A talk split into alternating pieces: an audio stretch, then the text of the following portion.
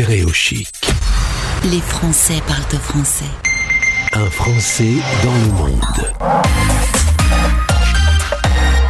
Comment fait-on pour s'habituer lorsqu'on est originaire des Hautes-Alpes et des décors paisibles dans la ville de New York? C'est la question que je me pose et je vais me diriger vers Guillaume qui va pouvoir y répondre. Bonjour Guillaume.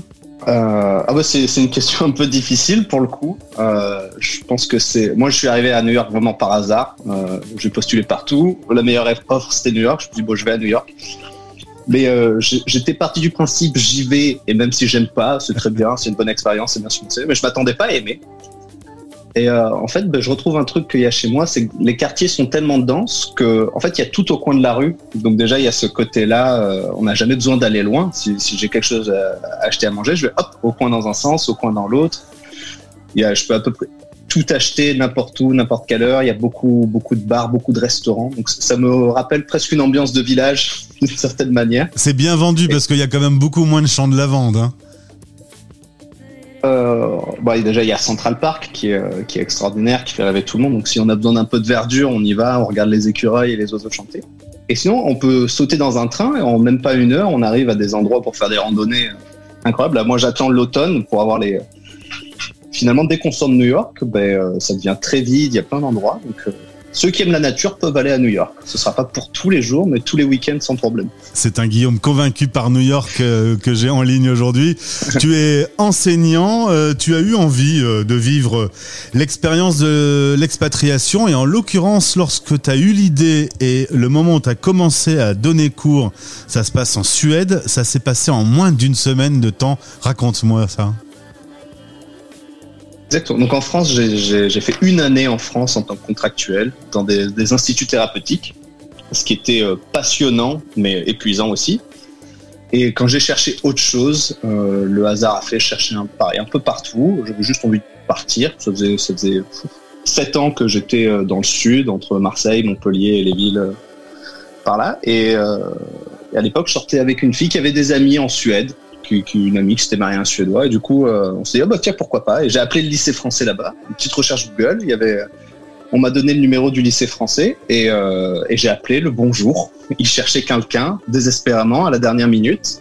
Donc j'ai appelé le mercredi et je suis arrivé le mardi suivant, le soir, pour commencer le mercredi matin pour la rentrée, pile poil.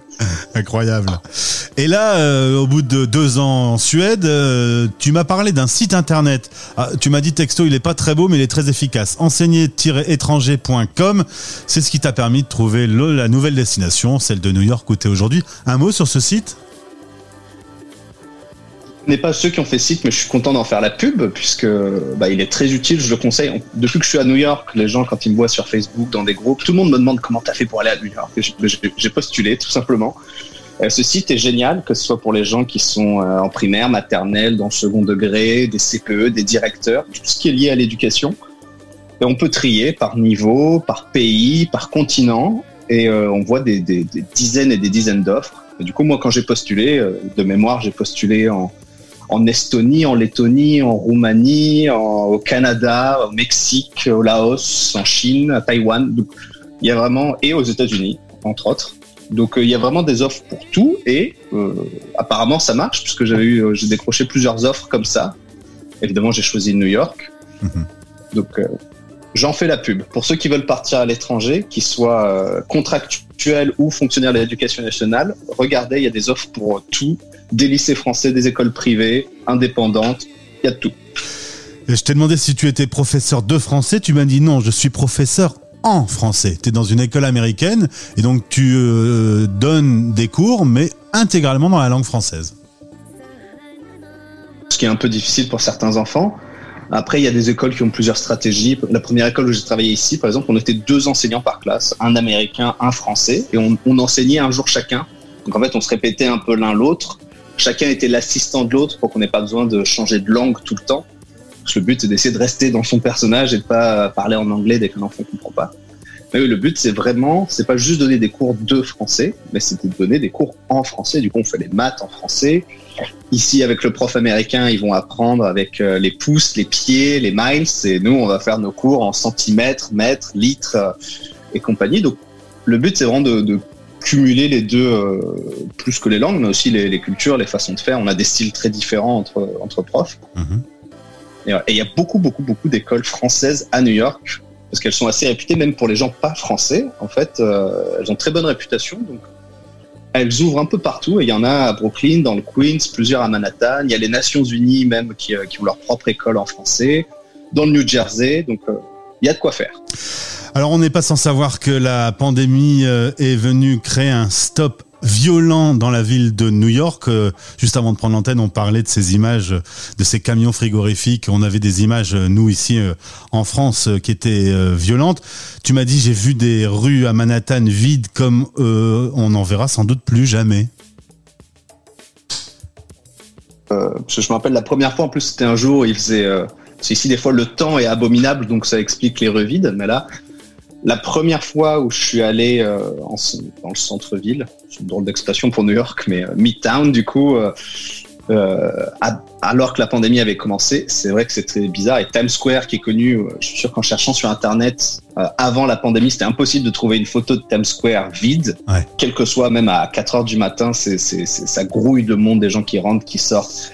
Il y a des, des bars, des activités pour les enfants, des, euh, des tours entières avec des dizaines de milliers d'employés par compagnie.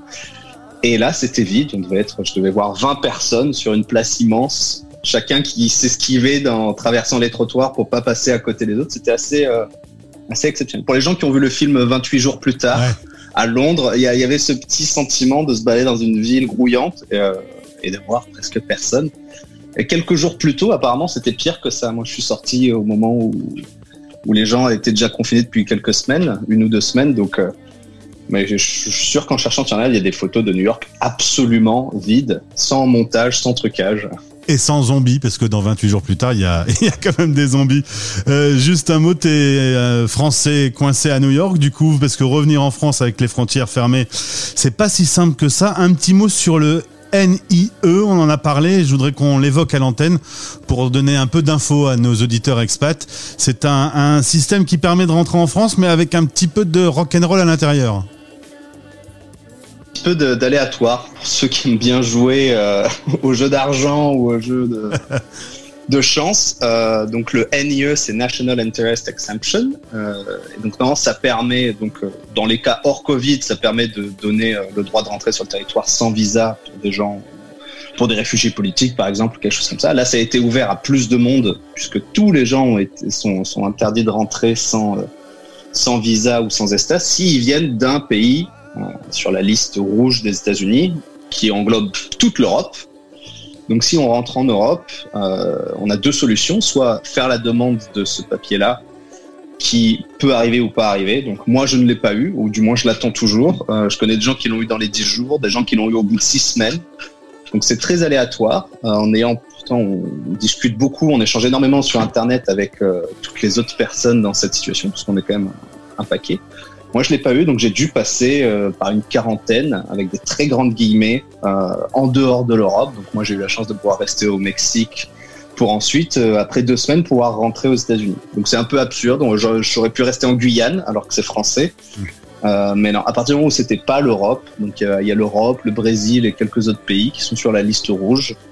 Euh, je pense que c'est très politique parce qu'en France, euh, le, les- le Covid est bien plus bas en France métropolitaine que dans les Caraïbes ou qu'au Mexique.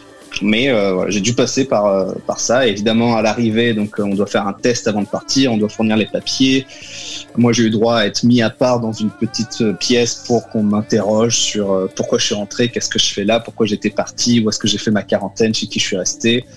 Mais on m'a laissé rentrer après un peu de stress et quelques heures d'attente. J'ai pu revenir sur le territoire. Mais c'est une épreuve. Ceux qui n'ont pas de temps, je leur conseille de ne pas essayer. Tu es euh, euh, maintenant donc en effet de retour à New York. Tu es professeur, donc je vais te souhaiter une bonne rentrée. Euh, c'est là imminent, je suppose. Tu vas découvrir de nouveaux élèves. Tu vas rester un peu à New York. Visiblement, quelque chose me dit que tu t'y plais. Et non. Alors, je m'y plais beaucoup maintenant. Mais euh, je pense que les États-Unis, de manière générale, j'ai du mal à m'y voir vieillir ou avoir des enfants parce que dès qu'on parle d'assurance, de banque, de tout ça, tout devient très, très, très compliqué. Et, euh, et c'est vrai que dès qu'on part de France, on se rend compte de tout ce qu'on a laissé, de tous les avantages sociaux qu'on a. Et, euh, là, bon, moi, à 30 ans, en bonne santé, avec un travail intéressant, ça me dérange pas et j'ai envie d'y rester un petit moment. Mais faire mes vieux jours ici, avec un système de retraite un peu aléatoire, sans sécurité, ça fait un peu peur. Donc, à très long terme, euh, je pense que peut-être pas forcément revenir en France ou, ou, le faire, je sais pas. Mais en tout cas, à court terme, pour les années qui arrivent, euh, j'aimerais beaucoup rester ici. Pour l'instant, je m'y plais euh, beaucoup. J'ai évoqué le mot rock'n'roll tout à l'heure. Tu es un professeur rock'n'roll avec un t-shirt Guns and Roses. Euh, bravo. Belle culture qui est propagée auprès des enfants. Belle rentrée à toi et euh, amuse-toi bien là-bas. Au plaisir de te retrouver sur l'antenne de la radio des Français dans le monde. Merci de m'avoir donné l'occasion de partager et euh, surtout bon courage à tous les Français qui nous écoutent ou qui soient en France ou pas. Euh, c'est des moments difficiles mais on va les passer ensemble. Stéréo chic. Les Français parlent de français. En direct à midi, en rediff à minuit.